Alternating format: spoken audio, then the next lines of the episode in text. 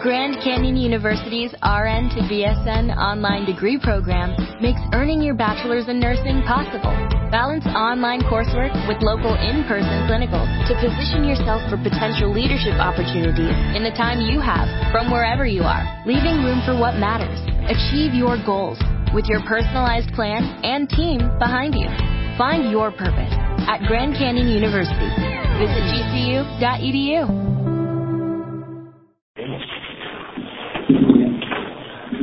Bueno, Perdón una cosa, cuando ahora después, cuando que tú termines, que vayan levantando la mano los que quieren intervenir primero, ¿no? tranquilo, sí. Sí, pero déjame primero. Toda la razón. Oye, están cogiendo piedras. Sí, están para allá. Bueno, pues va. Eh, bueno, me sigo llamando Carlos igual que antes. Entonces, eh, eh, dice Ana que voy a hablar sobre eh, qué pasará en el 2012. En, en realidad, la, el enunciado es qué pasa con el 2012. ¿Qué es lo que pasará? Además, bueno, si queréis, tengo una versión corta y una larga. La corta es, no tengo ni idea y además me da igual. Esta es la corta. La, la larga necesitaría, desde luego, bastante más de 20 minutos para exponerla. Así que voy a ver si soy capaz de hacer un mitad y mitad. Eh, es inevitable, hablando de lo- del 2012, es inevitable hablar de los mayas, aunque veo además que José Antonio ya os ha documentado a todos, que me ha evitado un trabajo fa- tremendo. Muchas gracias, José Antonio. Eh, cuando estuvimos la otra vez en, en Valencia, eh, observé que había mucha gente que ni siquiera había oído hablar del 2012 y me sorprendió. Eh, bueno, yo os presenté este libro que escribí yo y que no habla exactamente del 2012, pero sí de una fecha muy próxima. Además, me, alegra de que tengamos un astrólogo porque seguramente nos dará un poquito de cuartel con el asunto. Bien, eh, lo, lo único que quiero decir de los mayas, porque eh, todo lo que os cuenta aquí José Antonio lo podéis encontrar en, cantidad de sitios en internet. Os recomiendo además que, ve- que veáis la- las películas de las siete profecías mayas que están hechas por el canal Caracol de Colombia y a mi juicio desde luego son los que mejor han sabido presentar y veo que este escrito se ajusta bastante a lo que aparece en las películas. Bien. Eh, decir, decir que los mayas eh, predecían el final de los tiempos el 21, el 21 de diciembre de 2012 es mucho decir. Eh, los mayas lo que sí tenían eran tres calendarios diferentes. Uno que se llama el Tolkien, que consta de eh, 20, 20 meses de 13 días cada mes. Eh, este era el calendario sagrado. ¿eh? No vamos a entrar ahí, porque sería uf, larguísimo explicar este tema. Un segundo calendario que digamos que es el, calendario de diario, ¿eh? que ese ya se parece más al nuestro. Se parece más al nuestro, bueno, de hecho tiene exactamente los mismos días, solo que distribuidos de distinta manera. Son 20 meses de 18 días cada mes, más 5, eh, digamos, de oración. hay muchas culturas que han hecho 360 días de año y después lo han completado con otros 5 que siempre además han, han coincidido en llamarle una especie de el tiempo del no tiempo, ¿no? o sea, el tiempo del perdón, etcétera, etcétera, esto está en muchas culturas. Bien, y un tercer calendario que se ha eh, dado en llamar el de la cuenta larga. El de la cuenta larga lo que mide es el ciclo completo de casi 26.000 años eh, el que nuestro sistema solar da una vuelta completa alrededor del centro de la galaxia. Bueno, eh, la cuestión es que eh, los mayas dejan señales eh, de cuándo termina ese calendario y cuándo, digamos, las tres ruedas de calendario coinciden. O sea, digamos que se ponen todos los relojes a cero. Y entonces, si los investigadores tienen razón y, digamos la primera fecha en la que los mayas, digamos, mm, consideran que se inicia su última fase Eh, esta fase eh, comenzaría el, eh, si no recuerdo más, el, 10 o 18 de agosto de 3114 antes de Cristo. Y entonces, si eso fuera verdad, pues coincidiría efectivamente la cuenta con el 21 de diciembre de 2012. Aunque todo esto fuera verdad, o sea, digamos que efectivamente ahí terminarían los tres calendarios, todavía no habríamos demostrado absolutamente nada. ¿Mm? después eh, existen una serie de profecías con las que eh, cuando las leáis, supongo que todos en general os mostraréis de, acuerdo, ¿no? En general, en lo que cuentan. Eh, más que como profecía, por lo menos como deseo. Bien, para mí todo esto no dejaría de ser casi una cosa muy interesante, pero puramente anecdótica, a no ser que yo a no ser porque yo he vivido una experiencia directa. Una experiencia directa significa que yo no, tenía ni idea de la existencia, o sea, de la existencia de los mayas, sí, porque todos los, estudiamos en el cole, pero en realidad no tenía ni idea ni de su calendario, ni de su forma de pensar, ni de nada. Pero sin embargo, eh, desde niño, sin saber muy bien por qué, eh, tengo una inquietud hacia el tema del fin de los tiempos o fin del mundo. Y es una inquietud que mm, considero que no viene de mis padres, puesto que mis padres nunca hablaron de este tema. Es más, recuerdo una anécdota de cuando yo era muy pequeño, tendría unos siete años o así, eh, resulta que estaba lloviendo a mares y eh, un amiguito que tenía un año más que yo empezó a meterme miedo diciendo, es el diluvio, va a llegar el agua hasta tu casa y tal. Y yo me fui a casa llorando, diciendo, llevando a mi mamá, oye, que me, dice Luisito que, que va a llegar el agua hasta mi casa. Y mi madre me contestó, pues qué tonto haberle dicho que antes de llegar a la suya que vives del segundo y tú en el cuarto. Por eso decir que mis padres no, eh, no estaban, eh, no tenían este tema en la cabeza. Y tampoco los curas en los que, que me ¿no? Tampoco ellos eh, insistieron demasiado con la idea del, fin de los tiempos. Sin embargo, es algo que venía conmigo. Es algo, como digo, de pequeño ya me asustaba, etcétera, etcétera. Y eh, un buen día, resulta que me encontré este crismón. No vamos a explicar ya es lo que es el crismón, ya veis lo que es, más o menos. Y este crismón, igual el astrólogo se da cuenta que aquí hay dos signos astrológicos, hay un Aries al revés y un Saturno al revés. Si no lo desde aquí, tienes libros más allí que puedes, coger.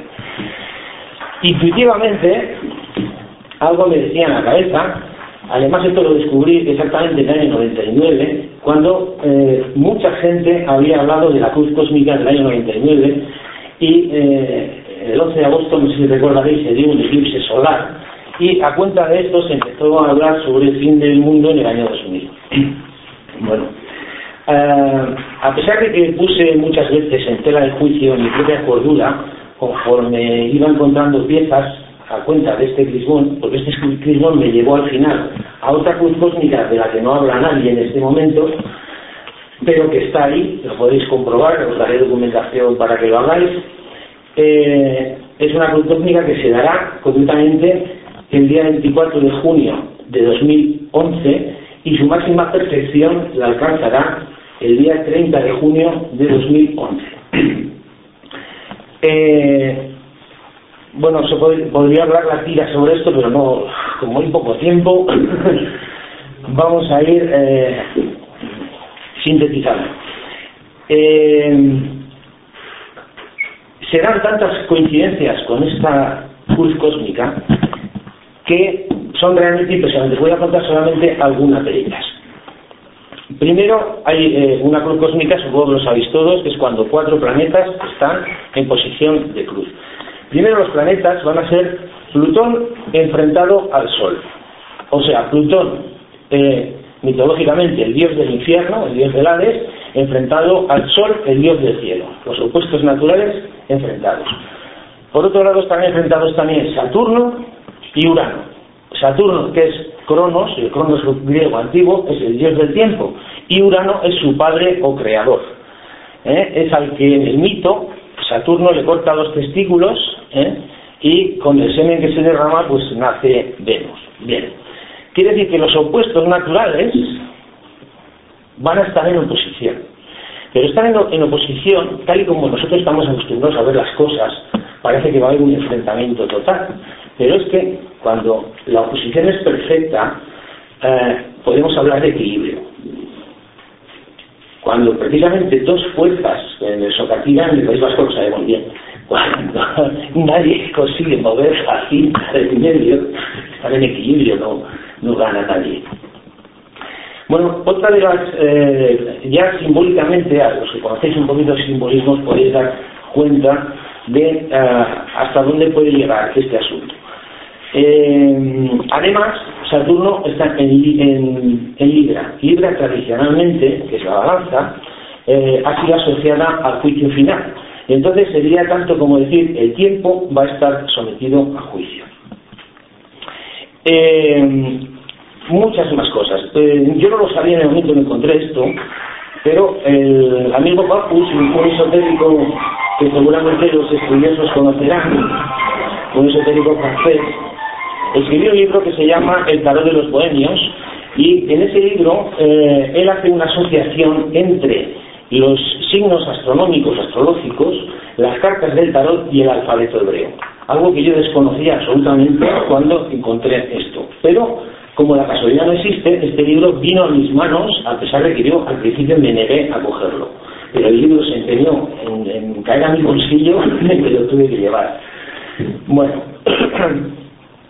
cuando hice la extrapolación y eh, cogí los datos que tenía, tengo cuatro planetas puestos en cuatro constelaciones y vi que se podían sustituir por cartas del tarot, pues resulta que coloqué las cartas del tarot sustituyendo y uh, bueno, esto me gustaría que lo pudierais ver todos, pero si no, luego el que tenga interés ya se lo, ya se lo mostraré.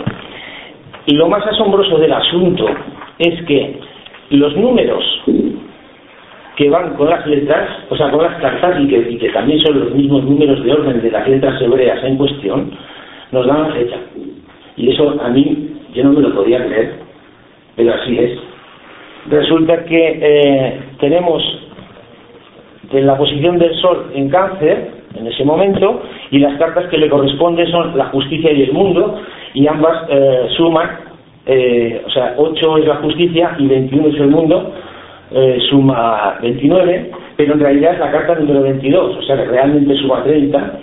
tenemos juntos el mago, que es la carta número 1, y, y el y el sumo sacerdote, que es la número 5, con lo cual suma 6, tenemos 30 del 6, y claro, en 2011 no podía salir, sumando hasta 22. Pero da la casualidad que las cartas que ocupan ese lugar son la 15 y la 16, el diablo y la torre herida por el rayo, y si hacemos esto, 15 ¿no? igual a 10 más 5, 16 igual a 10 más 6, y sumamos así y hacemos 20, 11. Y joder, ¿cómo es posible? Pues ahí está. Y las cartas que nos quedan eh, suman 20-12, que son eh, el colgado número 12 y eh, el juicio precisamente número 20. Suma, fue puesto juntos 2012, 2012. Esto era para hacerse de culo directamente.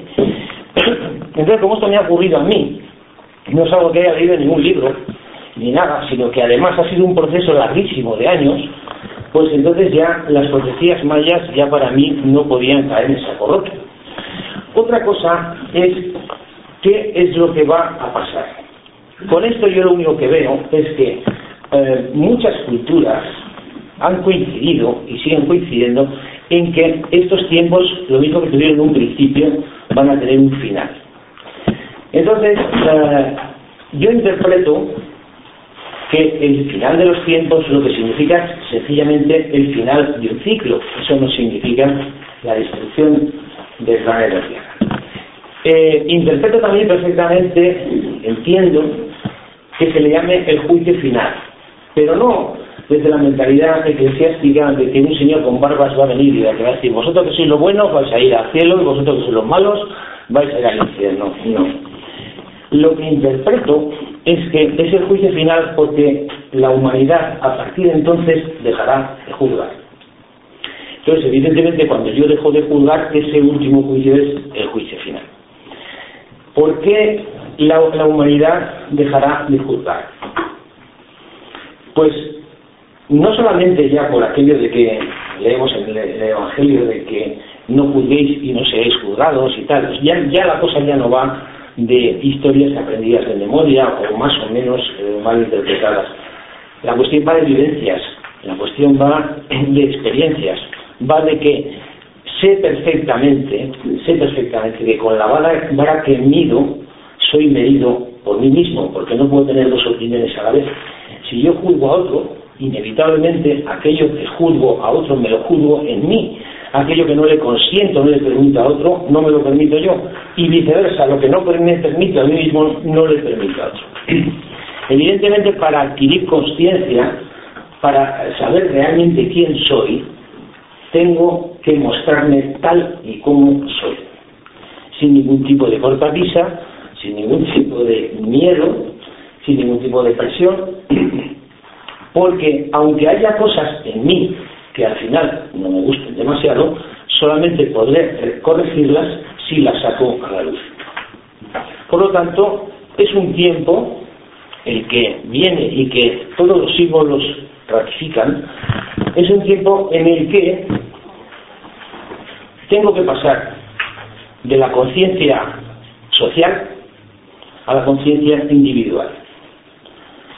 Porque resulta que haciéndolo desde la conciencia individual seré más colectivo que nunca. Entonces,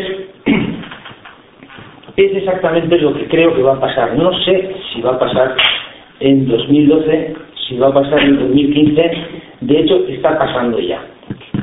Por otro lado, el tema de las catástrofes o no catástrofes. Físicamente la Tierra siempre ha tenido catástrofes. Tenemos pruebas más que de sobra. Sabemos que exactamente hace 13.000 años eh, la Tierra estaba en una glaciación. Y esos 13.000 años coinciden con la mitad del ciclo. De hecho, los egipcios lo señalaron a través de la esfinge de Gizeh.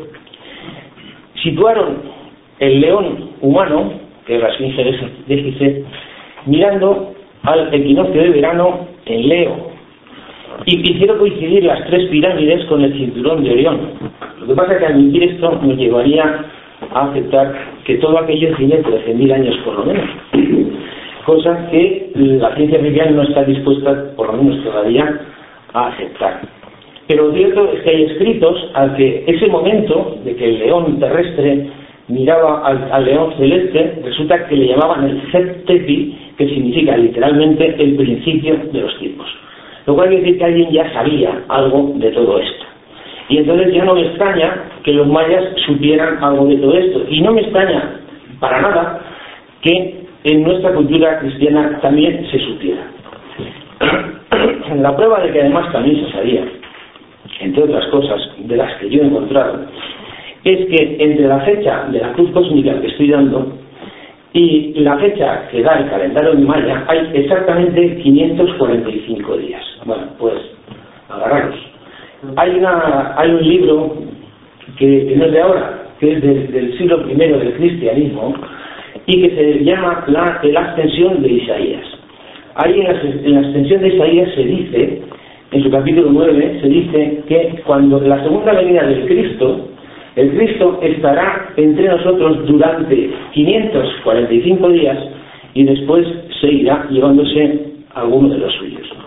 Casualmente 545 días son los que hay entre una cruz cósmica y la otra. Pero hay otra tradición más que parece contradecirse con esta, y también es del principio del cristianismo, y habla de que en la segunda venida del Cristo habría 12 años de enseñanza. El Cristo enseñaría a la humanidad durante 12 años. Y parece claro, 545 días y los 12 años se contradicen. Pues no se contradicen porque entre las otras dos cruces cósmicas, y acordaros que en el Evangelio dice las señales que se darán en el cielo cuando llegue el final de los tiempos, y siempre habla de cruces, eh, entre la cruz cósmica del año 99 y la de 2011 hay exactamente 12 años. O sea que encajan las dos, los dos vaticinios de hace dos mil años encajan con este, con este eh, siempre ha sido asociado efectivamente, porque el Apocalipsis, además, el Apocalipsis que habla exclusivamente de este momento y todas sus claves son astronómicas, yo desde luego no he conseguido interpretarlas todas, sería el primero en el mundo, pero algunas sí. Algunas sí, y coincide también, por ejemplo, en un momento determinado que dice que el dragón con su cola arrastrará un tercio de las estrellas del cielo hacia la tierra. Claro, evidentemente, al día del esto no se puede eh, interpretar, ¿no? Menos dicho, para tirar un tercio de las estrellas del cielo. Pero si consideramos el símbolo del dragón y consideramos eh, que el total de las estrellas del cielo son precisamente las doce constelaciones, un tercio son cuatro, y cuatro hacen una cruz cósmica, y esto encajaría. Y hay una cosa más que no he dicho, y es que el mismo día 30 de junio de 2011, eh, mm, ya no será, en, ese momento, a partir del día 30, no habrá una cruz en el, cielo, sino tres porque aparecerán en el mismo lugar del Sol, aparecerá Venus y aparecerá la Luna. Con lo cual se dará la figura del Apocalipsis que también conoceréis, una mujer vestida de sol, ¿eh? con la luna a los pies y coronada de estrellas, más claro, agua. Venus, la mujer, ah, y con dolores de parto. Una mujer con el sol a la espalda, la luna a los pies y coronada de las doce estrellas porque ha terminado un ciclo o por lo menos está en la mitad de él. Para estar coronado de, hay que estar en el centro de las doce estrellas. Con lo cual son demasiadas cosas, demasiadas coincidencias, como para decir, va, porque no me creo nada. en, condiciones normales, desde luego, no me lo hubiera creído. Pero, joder, son eh, diez años eh, ya desde que esto vino a mí, porque no lo busqué yo, os lo garantizo que no fui buscándolo, esto vino a mí y poco a poco se fue desenrollando la madeja ante mi vista. La cuestión es ahora, eh, pase lo que pase, haya amenazas hay muchísimas, porque realmente las hay y no se pueden obviar. Eh, no nos harían falta eh, para saber que estamos en una situación grave a nivel mundial para saber que estamos eh, ante un cambio climático, para saber que eh, estamos ante un deshielo irremisible de los polos, para saber que si el polo sur se derrite totalmente, la catástrofe es inevitable, puesto que así como el norte, digamos que los cubitos de hielo están dentro del martini, entonces no, no se sale el agua, ¿no? simplemente tenemos siempre la misma cantidad de líquido, solo que derritido, y esto nos llevaría a un calentamiento. Pero si se derrite el sur que está encima de roca, toda ese agua va al mar, entonces inevitablemente va a subir eh, el mar, pero un montón. Y entonces la catástrofe va a ser vida. Pero hay otras muchas razones para pensar que podría haber una catástrofe. Pero no me voy a, a con la catástrofe. Si eso, eh, los que estamos aquí ya deberíamos de estar como de vuelta de, de cualquier tipo de catástrofe. Porque los que estamos aquí eh, yo creo que todos estamos convencidos de que somos inmortales, de que todos lo que estamos buscando precisamente es esa divinidad que somos, de que sabemos que precisamente para ser lo que somos lo que hemos de eh, dejar es de aferrarnos al miedo.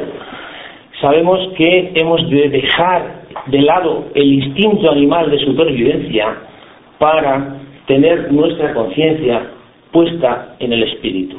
Por lo tanto, que la forma de, ascender la humanidad es a través de una catástrofe, pues por mi bienvenida sea. Que, que, la, que no, que eh, resulta que nos espabilamos antes y, gracias a que conocemos la ley de atracción, nos ponemos todos juntos a desear que no necesitamos ninguna catástrofe, puesto que mira, ¿sabes qué? Los rascacielos los vamos a tirar nosotros mismos a, moriscos porque sabemos que son antinaturales, etcétera, etcétera. Entonces nada, pues que no, pues que mira, que, que se ha terminado la historia y que no queremos catástrofe. Bueno, pues es que da igual, a mí personalmente me da igual. Yo lo que sí garantizo que lo que yo quiero realmente es que este mundo acabe. Porque es que realmente no lo soporto ya. es que no puedo vivir, no puedo vivir ya en él. O no encajo para nada en él. Pero porque si además soy raro hasta dentro de los raros. O sea que, joder, necesito el mundo armónico en el que me permitan ser, como me dé la gana, ser. y creo que con esto ya os he dicho bastante. No sé si me he pasado, si no me he pasado. Bueno, creo que hemos. No me he pasado. Bueno, pues eh, por mí eh, se, se abre el turno de, de preguntas y de